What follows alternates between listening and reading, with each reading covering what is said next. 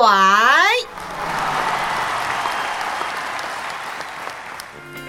十八岁女生的温柔，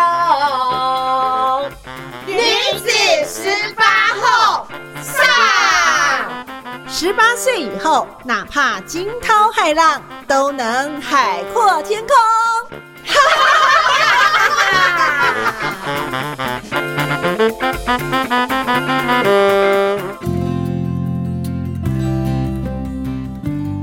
欢迎你持续收听《中女好会讲女子十八后》Podcast 节目，我是主持人秀妹。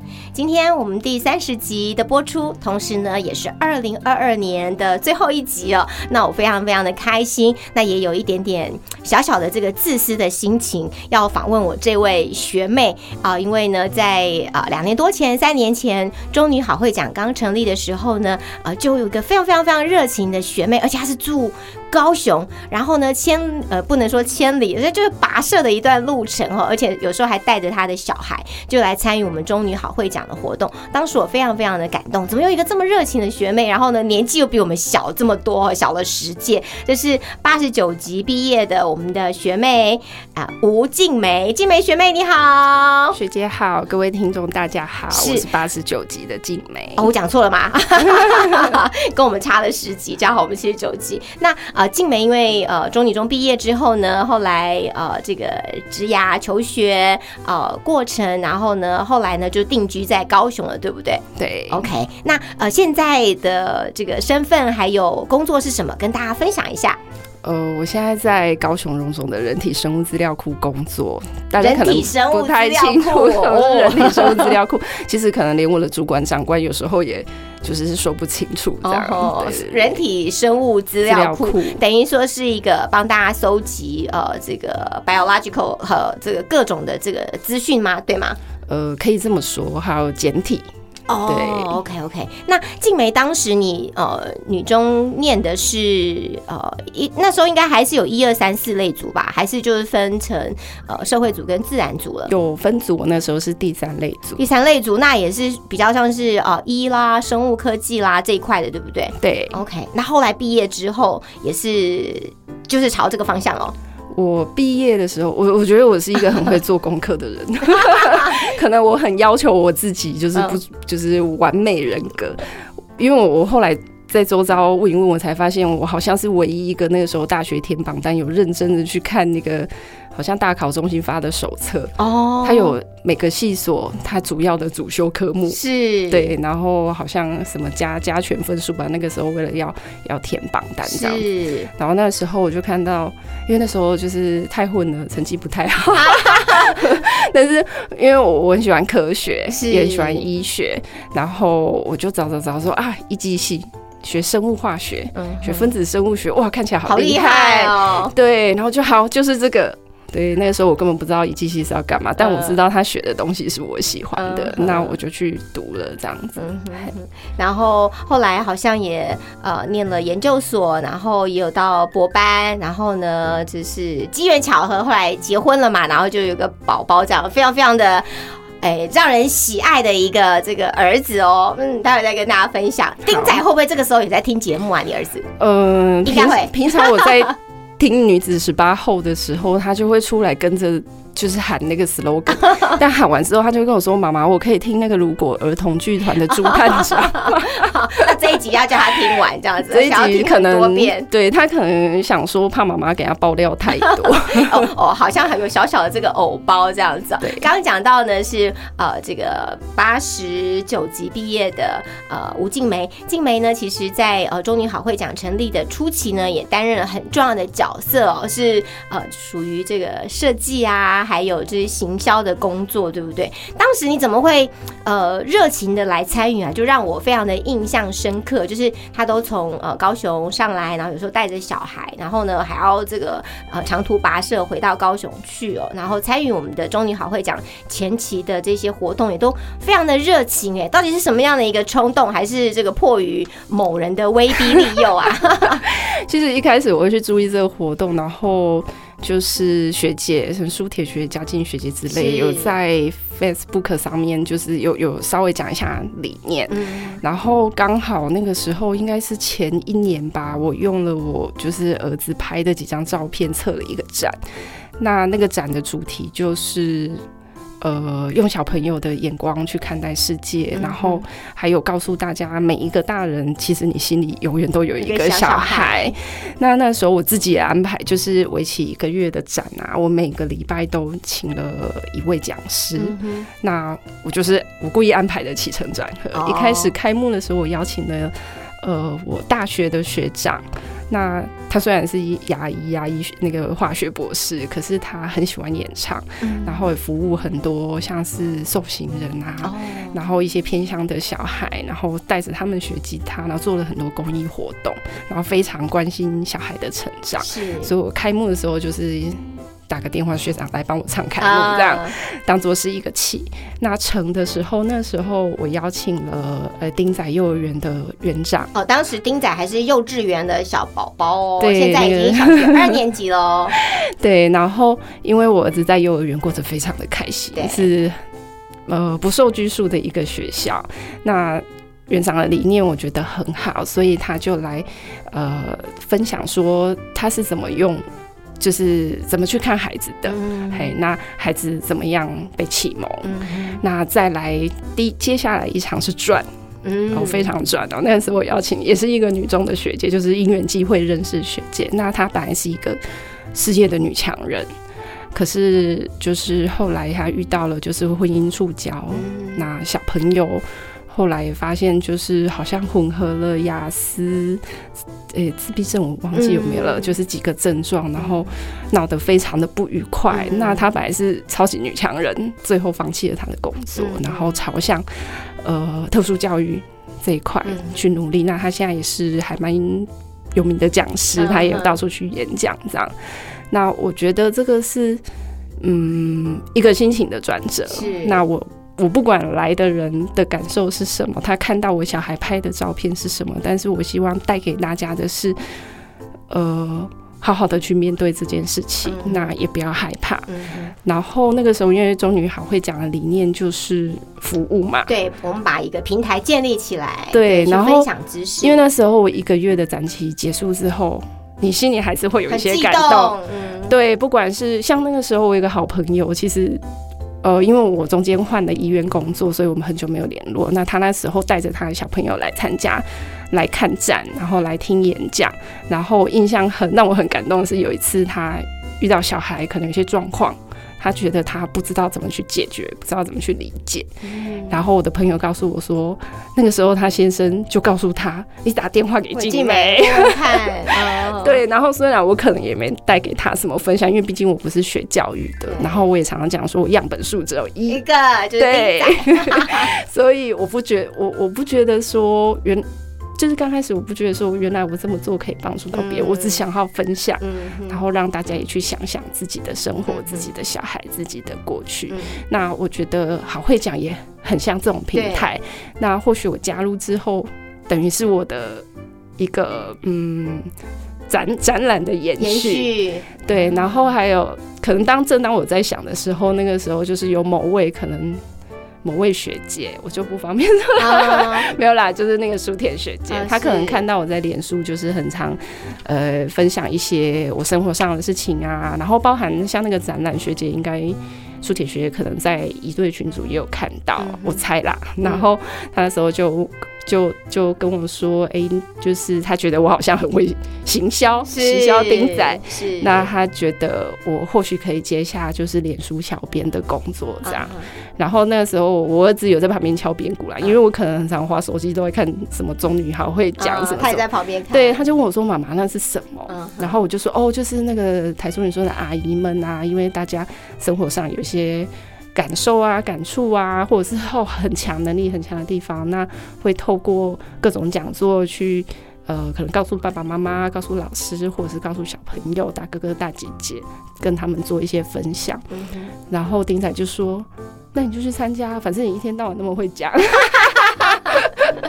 我”我不晓得这个是是是包还是别？其实我发现哦，这个有时候呃，小朋友他的观点或他的这个视野哦，就是很很切中要害这样子，然后反而会让我们大人，因为我们都太过社会化或者太熏化过了，所以呢，常常有时候有太多的这个呃羁绊也好，或者说这各种的奇怪的想法，这样子他们就很直接，然后他们就很纯真这样子。所以刚刚静梅，我是第一次能够有机会听到静梅讲这么多话这样，不然其实常常呃静梅常常的时候呢，是在我们的这个好会讲里面呢担任这个呃推动者之一这样，但是他通常不会是这个主要的这个呃讲话啦或是发言的这样，我真的觉得很开心这样，可以听到你讲，原来是从帮呃丁仔做一个这个他的呃这个摄影的策展，然后呢是继续呢就呃延伸到这个中女好会讲哦这样的一个呃不同的平台，但是一样就是一个分享跟帮助者的一个角色这样子，哦真的是很特别。看到你跟丁仔的相处，我也觉得哇，这个呃能够有这样的一个呃母子关系，真的觉得非常非常的温暖。这样，那呃想要请静梅跟我们分享一下，如果让你回想到你高中的时候，就是在中女中的时候，现在一定也有我们的听众啊，我们的粉丝，他仍然是中女的这个学呃这个学生哈，在中女中念书的时期，当时的情况，还有呢呃在念书的时候有没有遇到什么挫折，或者是你觉得比较呃这个难以释怀的事情，在那个时候啦，对最大的压力来源又是什么？跟我们分享一下念书时候的这个静美好不好？呃，因为我是一个乡下小孩，我不是台中人，是云 云林人。那我刚来台中时，虽然说亲戚住台中，舅舅阿姨住台中，可是我等于是国中毕业就自己，因为那时候抽不到学校宿舍，哦，对，然后我就自己租房子，跟一群室友住在一起。所以我觉得我在高中的回忆里面有三群 很重要的人，一一群就是室友，因为大家都是很小就离家，对，所以那时候刚开始前一两礼拜大家都哭一团，只要有一个人哭。就全部一起哭了。对，induce 之后大家就一起哭，那大家也就这么走过来了，然后一直到现在都有联络。那再来就是班上的同学，我印象很深刻。我刚开学的时候，那时候校长他讲了一句话，他就告诉我们说：“同学，从现在开始你们要归零。”嗯，对，虽然你们可能都很优秀，是来自就是各地，对，都是很优秀的人，但是我们必须要让自己归零。那当然，我小时候可能在我学校也是很优秀嘛。那我就来说，对我要归零，虽然有时候可能归的太零了，就没有太用功。那再来的另外一群就是一对哦，一对，因为以前可能。嗯，没有太多纷纷扰扰嘛。那你的工作就是读书啊。那一对的话，可能有些练习，然后学被学姐骂，带的很严格，对，被学姐骂，自己在骂学妹这样。然后可能很多一些动作啊、训练是需要大家互相帮忙的。那我觉得这。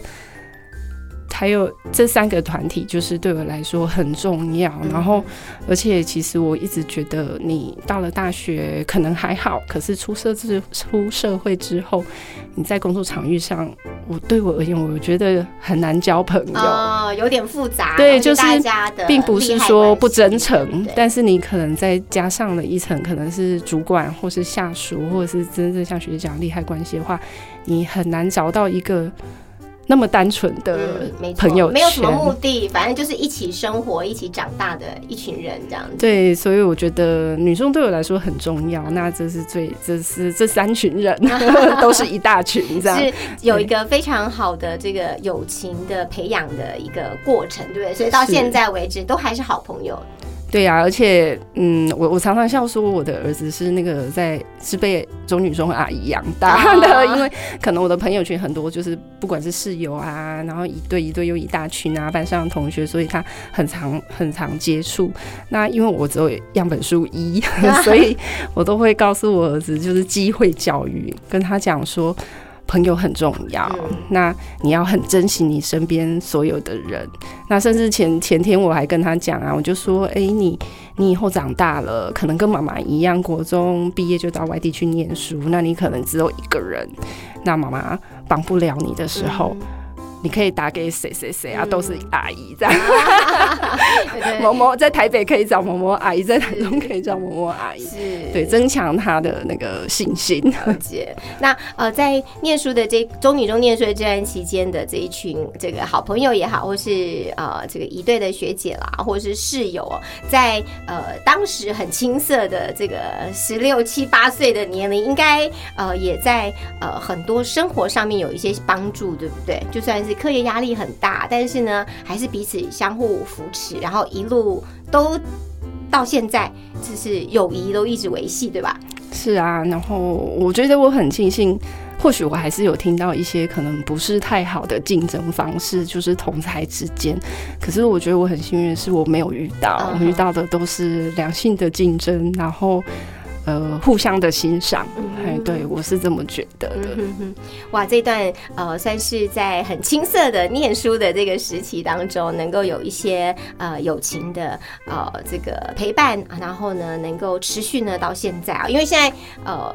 还是有很多呃资源的一些连接，对不对？有时候就是不论是中女好会讲的平台也好，或者说你刚刚提到的很多的室友，还有就是同学，那呃在后续呢，在我看到你跟这个丁仔的相处哦，要不要描述一下这个丁仔是什么样的？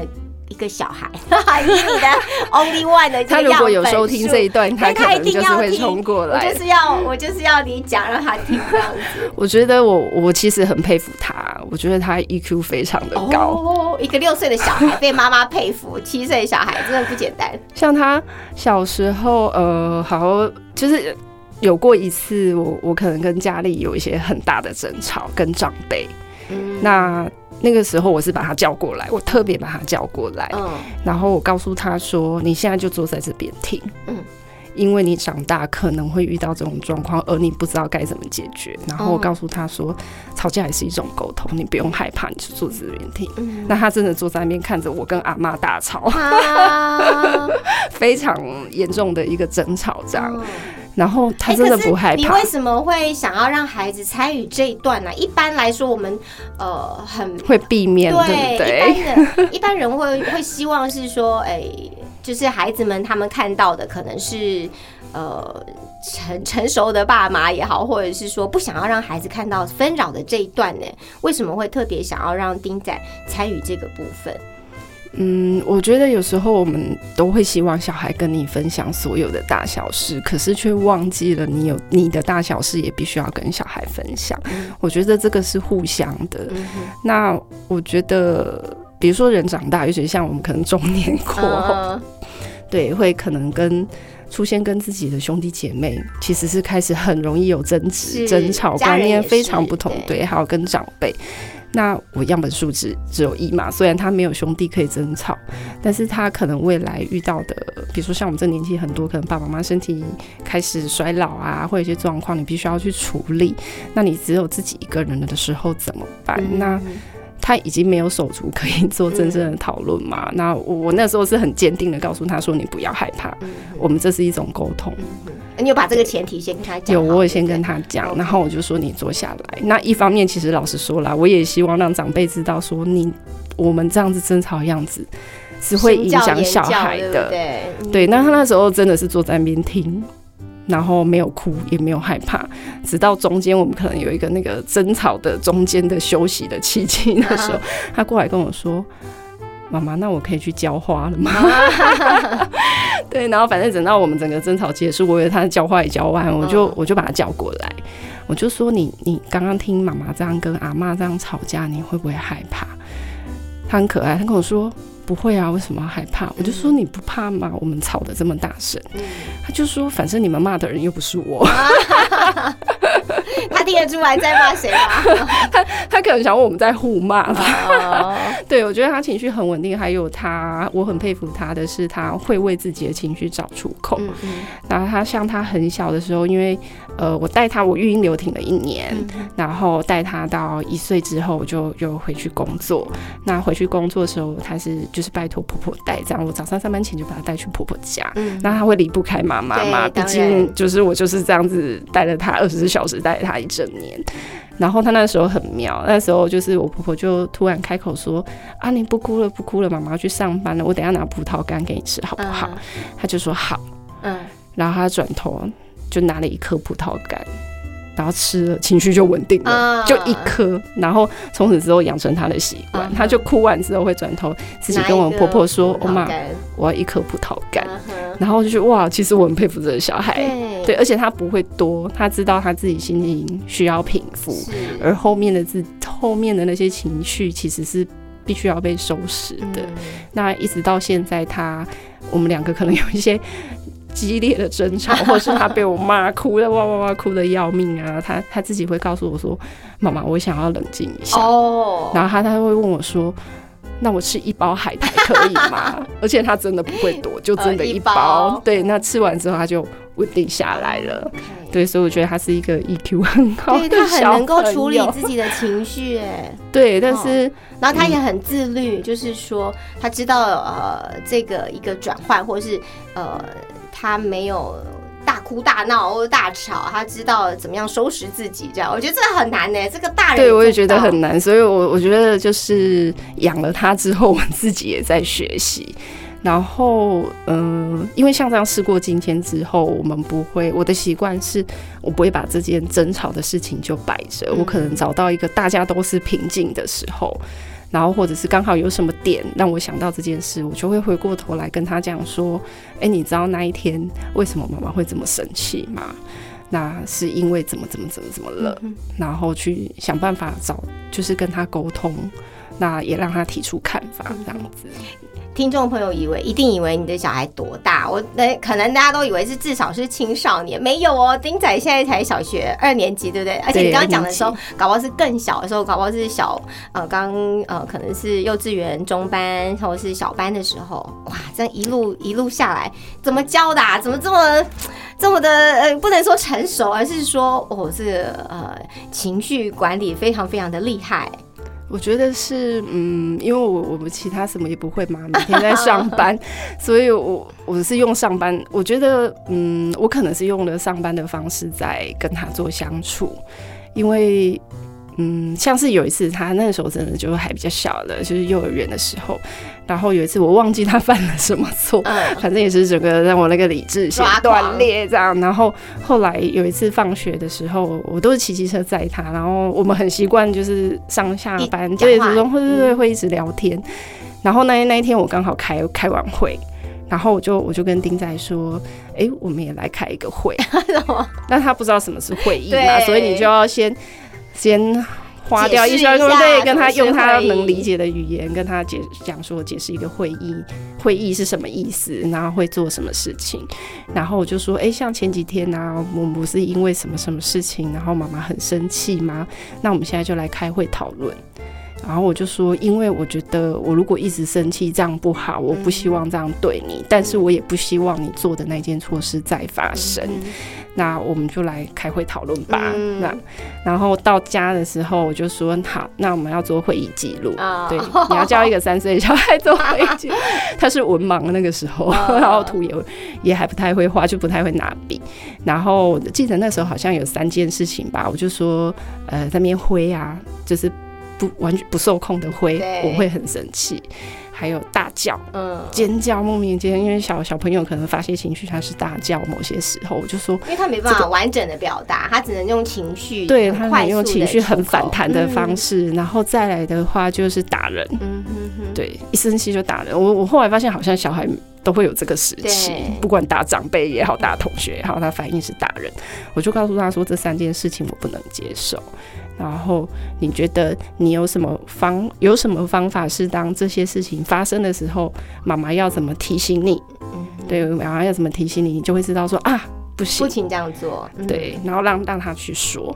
那他那时候等于分了三个等级嘛，他就画了三个就是鬼画符的三个图案，然后一个代表打人，一个代表怎么挥，一个代表。大叫，对，然后他自己分好等级，觉得自己的严重性，因为他那时候就告诉我说：“哦，那如果我在那边挥的时候，妈妈呢，你就用小小声的声音告诉我说这样不行哦，对，然后我就会停止了，我就说好。”然后就再来的话，最严重的那一个我忘记好像是打人吧，嗯他就说那个时候你就要大声说丁仔不可以这样，嗯。然后要很生气，他也跟我说要很生气，嗯很大声，那他就就把这三个状况分了等级，哦。我就说好记录下来，对，他就就是就就又画嘛，画一个妈妈，他说是妈妈，然后再大大声讲或什么什么什么的，然后我旁边可能帮他补一些文字。那后来过了几天，就是固态复萌，但我忘记是，但我忘记是那哪三那三个的其哪一个。然后我那时候就跟他说啊，惨了，我们上次决定的方法是什么？我忘记了，怎么办？嗯我不知道我现在要怎么解决。然后他就很开心的说：“哦，我去拿会议记录。”然后就冲到他的小柜子去拿会议记录，然后翻了翻，因为那个鬼画符可能只有他看得到。他说：“妈妈，我跟你讲，你现在要中中的声音，中中中中中的音量，告诉我说这样不行、哦。OK，好可爱。然后我就说：“哦，对。”然后我就真的用中等的音量跟他说这样不行。然后他就说：“嗯，对，好，我现在不会了。” OK，那那时候我只感受到的是，我觉得是尊重，对，对，而且是当下我们一起决议的。虽然我那个时候是可能是假装忘记，对，但是我觉得我用工作上的方式，因为我觉得其实，在工作场域的确是这个样子，很多事情你必须要讨论，对必须要写下会议记录。当你会议记录有决议之后对你必须要服从那个规范。那你对于这个规范有疑虑的时候，必须要再提出来检讨。所以我都一直觉得我是用工作在育儿。哇！但是这个非常非常的聪明，但是我觉得应该是丁仔的个性，或者是说他天生的呃这一块的，不论是他的敏感也好，或者他的这个聪颖也好，其实都让你跟丁仔的相处，就是呃静梅和自己的儿子相处，都觉得呃我说是像朋友，他说是像伙伴这样子啊，就是跟你一起去呃开会，跟你一起去上课，或者跟你一起参与我们中女好会讲的这种各种活动哦。欢迎你收听呃中女好会讲女子十八后 Podcast 节目，我是主持人秀妹。今天我们邀请到八十九级毕业的吴静梅，静梅呢，她现在呢是在呃高雄荣总的人体生物资料库哦，那啊、这个单位来服务。那在过去呢，参与中女好会讲很多的这个行销也好，或者是说这个设计哦，都让我们觉得印象深刻。所以今天呢，在今年度二零二二年的这个最后一集呢，就邀请他来跟我们分享哦。那呃，刚提到了，就是呃，有一段的时间你留职停薪来照顾小朋友，这也是很多现在的呃这个呃职业妇女啊也好，就是或者是我们呃身旁也是有很多人，他可能就是哎留停，然后照顾孩子。这一年来说，对你来说，呃，是不是？呃，是一个非常非常非常重要的一个时刻，因为养成了你跟丁仔这个很浓的情感，或者说呃，也让他呃从这个零到一岁有你的陪伴，那他的这个呃这个养分也好，或者说陪伴也好，就是对孩子来说是一个最重要的时期，然后你做到了这样子，嗯，我我常常笑说，我其实没有内建母爱系统，因为很多人其实育婴留停事情就是生产后的六个月嘛，对对对。黄金六个月，黄金母乳这样。对，那那时候，因为因为我呃怀孕生小孩的时候，那时候还在临床工作，是一件事是必须要轮三班，的。好辛苦，对，然后那个时候，我那时候我本来一开始也想说，哦，我就是留停半年这样，但是后来我想想不对，因为半年之后，六个月之后，小孩正要长牙，正要爬，嗯，正要开始，比如说学早最的，可能对对学习说话，没有，我不觉得累，我那时候只想说。我那么辛苦把他生出来，我当然要获得第一手消息。嗯嗯，对，就是呃是保姆通知我说，哎、他长牙了，或者是长辈通知我说，哎、他开始学爬了，我就觉得嗯不行，我要得到第一手消息。对应该这个这些消息应该要由我本人来发布给大家。对，然后不过加上可能啊，那个时候我想到，因为那时候我必须要轮班嘛，那我想到说，如果我轮轮班的那一个月，就是上大夜班的那个月那个月，我会完完全全没有办法带小孩，嗯。因为日夜颠倒嘛，对，所以你你可能还要调时差，那我可能变成会有整整三个月，对好几个月对嗯。是没有办法，甚至遇到我的小孩，因为我我我没有信心说我在轮大夜班的白天还有办法好好的 handle 他，因为六个月之后小朋友就是开始哦活活动力，对。对对对，其实是非常强，而且开始会认人，很严重的 认人跟黏妈妈，所以我一开始我后来想一想，我就觉得哎，就是在怀孕期间，我就已经想好说，嗯，那我至少要留停一年，嗯哼，对，然后好好的看着他，那对我而言，我觉得是一种其实是放松，因为我觉得我是一个很容易给自己压力的人，我。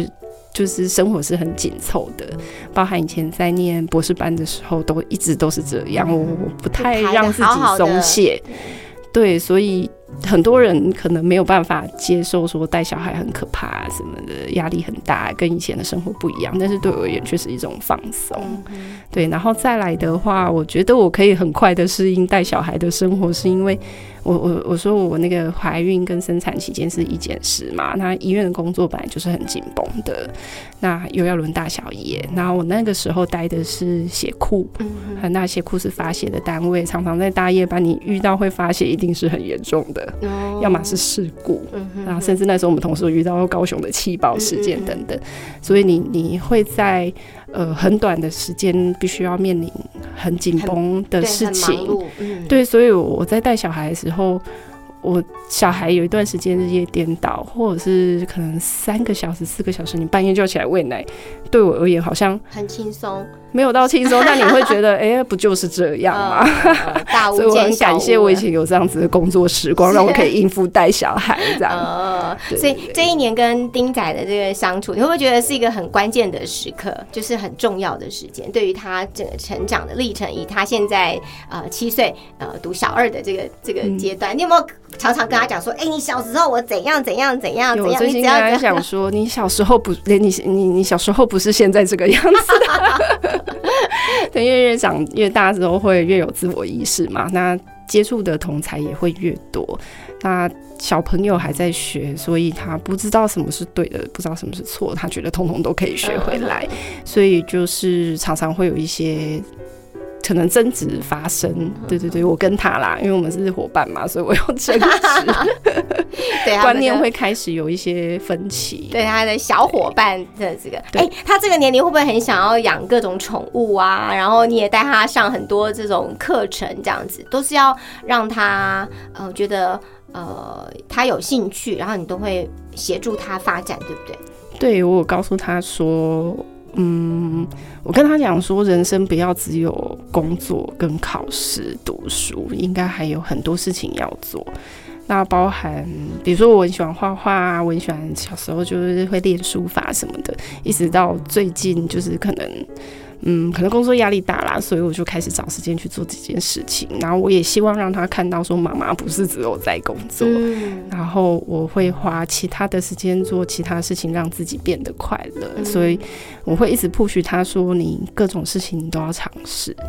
对，那他也很乐意啦，因为嗯，毕竟那些事情可能不用考试。他这么小也已经有考试的压力了。对，我觉得现在小朋友好像。功课压力似乎是挺大的，等于从幼稚园开始，哎，我觉得现在的孩子都知道有考试这件事情，或是有背诵学习，就是对他们来说，学习的过程好像就是为了应付一个，也许是考试，也许也许就是一个功课，好，好像现在就已经开始。对啊，像他最近有一件很妙的事情，因为我我我我每次都会笑一笑，告诉他说。那个一百分没有什么，妈妈小时候很长一百分，所以我觉得一百分没什么。但是最重要的事情是你要知道哪里不会。然后我我就告诉他说：“你你考差了，我不会骂你。可是当你学习态度我觉得不 OK 的时候，我会非常的生气。”那他最近就是可能考的不是太好，然后他在学校的时候，他他有一次回来就跟我说：“哦，妈妈，那个某某同学他笑我成绩考不好，然后跟我说你。”惨了，你回去一定被你妈妈骂死。嗯嗯。然后我就说，那你怎么跟你同学说？然后他就说，我就跟他讲说，我妈妈才不会因为成绩不好就骂我。然后同学就回他说，怎么可能？那是不可能的事。哇，好社会化的一个同学。对，然后我就说我真的不会骂你啊，这样。然后很妙的是，像他就问我说，那我考的再差都没关系嘛？我就说，如果你学习态度 OK，嗯，对，他就问我说，那我考零分呢？嗯，我就说哇。考零分的话，会把你那一张考卷贴在墙上，因为我很好奇为什么会考零分。这样，我觉得这是考零分是一件非常难得的事情。他就有各种可爱的这个问题来来这个测验你的底线了，这样也要考验你的智慧。哎，这个丁仔不简单啊，你也太聪明了。哇，那呃，接下来在我们的中女好会讲这样的一个平台当中，呃，前期有参与很多，那现在当然也是持续在推广嘛，所以很多这个高雄的活动啊，或南部的活活动，你都会有机会参与或是宣传，对不对？对啊，就是因为我发现好像。很多校友似乎在南部，在南部的很少，对，所以嗯，对，比较少。然后几乎我每遇到的在南部的校友，他们永远告诉我一句话，说：“哇，终于在南部找到那个中女中的校友了。”对，可能大家。嗯，藏得太好了，那也真的太少。对啊，所以那个广告一下，欢迎大家来高雄玩。虽然很热，但最近天气还 OK。是十一、十二月，其实还蛮舒服的。就是我觉得高雄其实是冬天很舒服的，可以对冬天哦。对对对对对。哇，今天在我们呃中女好会讲女子十八后 Podcast 节目呢，邀请到呃八十九集的吴静梅跟我们来分享哦。那最后最后，我是想要请静梅来聊一下，就是如果现在呢，给现在正在呃，中女呃，中女中念书，可能十六七、十八岁，呃，高一、高二、高三的这个学妹们啊，会给他们什么样的建议？嗯，我觉得十八岁是很特别的年纪，因为。大部分的人可能都是高中之后离家，那那个时候正是十八岁的时候，会遇到很多的问题，放飞也好啊，遇到困难也好。虽然我也真真的是想不太起来我十八岁在做什么，但我会觉得，嗯，十八岁的自己应该要很坚定。那勇往直前，不要怕犯错。对，人生没有什么，因为后面还有很长。然后我觉得这其实是那个学姐给我的防刚，对我来说最困难的一题。对，然后后来我想，我还有想到的是，呃，因为现在。刚刚讲到的都是儿我儿子嘛，那我就会想说，嗯，那他十八岁的时候不知道在说什么，是不是已经那个不太听妈妈在讲什么了？我管 我管他妈妈在说什么这样。但不过我都一直告诉我的小孩说，十八岁你就是个大人，现在也要修那个修法嘛，对不对？十八岁是一个大人，那你十八岁之前就是不管什么事情。呃，妈妈必须要对你负责，对，不管你认同不认同，但对我而言，我必须要对你负责。那我在对你负责这段期间，我希望你可以养成一些嗯独立自主啊，自己做决定这样子的想法。这样，那我觉得学妹或许嗯刚好她的父母也养成了，对，养成她，那那就勇往直前这样。那不要忘记回家跟你的父母分享你的生活哦，这很重要，对不对？哎，你能够想象，如果丁仔以后长大都不跟你分享，你会不会？觉得很沮丧，我乱说的啦。也许。我觉得就是要有秘密，我觉得一定有啊，因为他以前幼儿园就跟那个同学有小秘密，因为他被被我没收东西，然后他 他跟那个同学告状去了，结果他同学很可爱，我去接他接我接丁仔的时候，同学马上跑来告诉我说，那个那个丁仔妈妈，我你是不是没收了什么什么？然后都他让他不能看 DVD，然后我就说哦。是丁仔告诉你的，然后他就想说惨了，他爆料了，对，所以我可能会去收买他的朋友、女朋友，我有各种管道。还有一个是，如果是现在呢，让我们的这个静梅呃来鼓励当时十八岁的时候的自己，就是你那时候的呃十八岁的小小静梅，会跟他说什么呢？或者是给他一句什么样的话呢？我觉得我以前的我可能没有像现在这么勇敢，对。那我不过我觉得我很感谢，可能是因为以前的不勇敢，让有让让现在有有这样子勇敢的我自己。所以如果我是回去告诉他的话，我会告诉他加油。对，现在呢的静美会给十八岁的静美加油，这样子是太可爱了。今天我们周女好会讲女子十八后 Podcast 节目，非常谢谢你的收听，也谢谢我们八十九集的热情如这个南太南台湾太阳的这个静美，呃，在我们的高雄哦，也欢迎我们呃中女好会讲以及中女中毕业的这个学姐妹们，可以呢常常在高雄有一个联系哦。哎，你是不是高雄办事处的联络人啊？有吗？好像不是，我不知道。但是大家要玩的时候可以找我。OK，那待会呢，我们节目还有我们的这个心灵小游戏的单元，也请你不要错过。我们中女好会讲啊，女子十八后 Podcast 节目，我们下次见，拜拜，拜拜。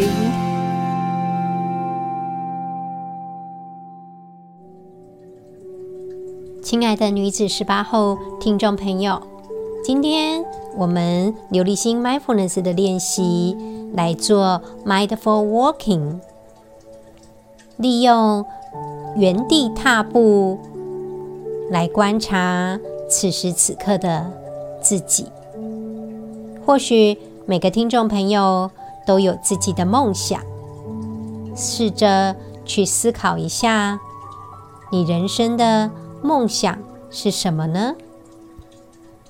请听众朋友找一个安全、舒适的地方站着。我们开始原地踏步。你可以试着右脚开始，或者是你习惯用左脚开始踏出一步，按照。自己的节奏，重复的踏步，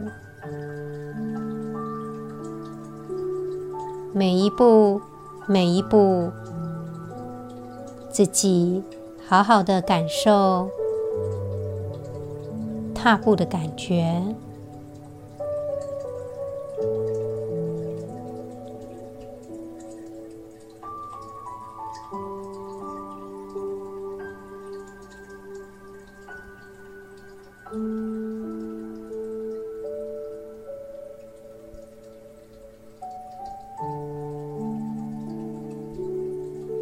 感受脚掌跟地板的感觉，持续的踏步，感受膝盖的感觉，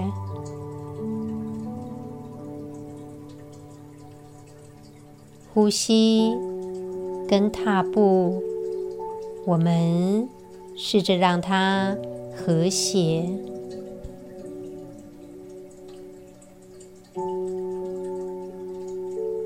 试着思考，当你的梦想实现后，会是什么样的状态？梦想实现之后，自己是什么样的模样？持续的踏步着。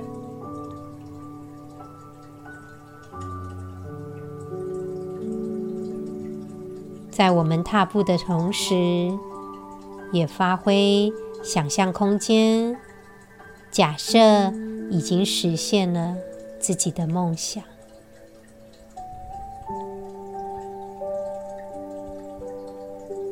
当梦想已经实现的你，还有什么可以做的事情呢？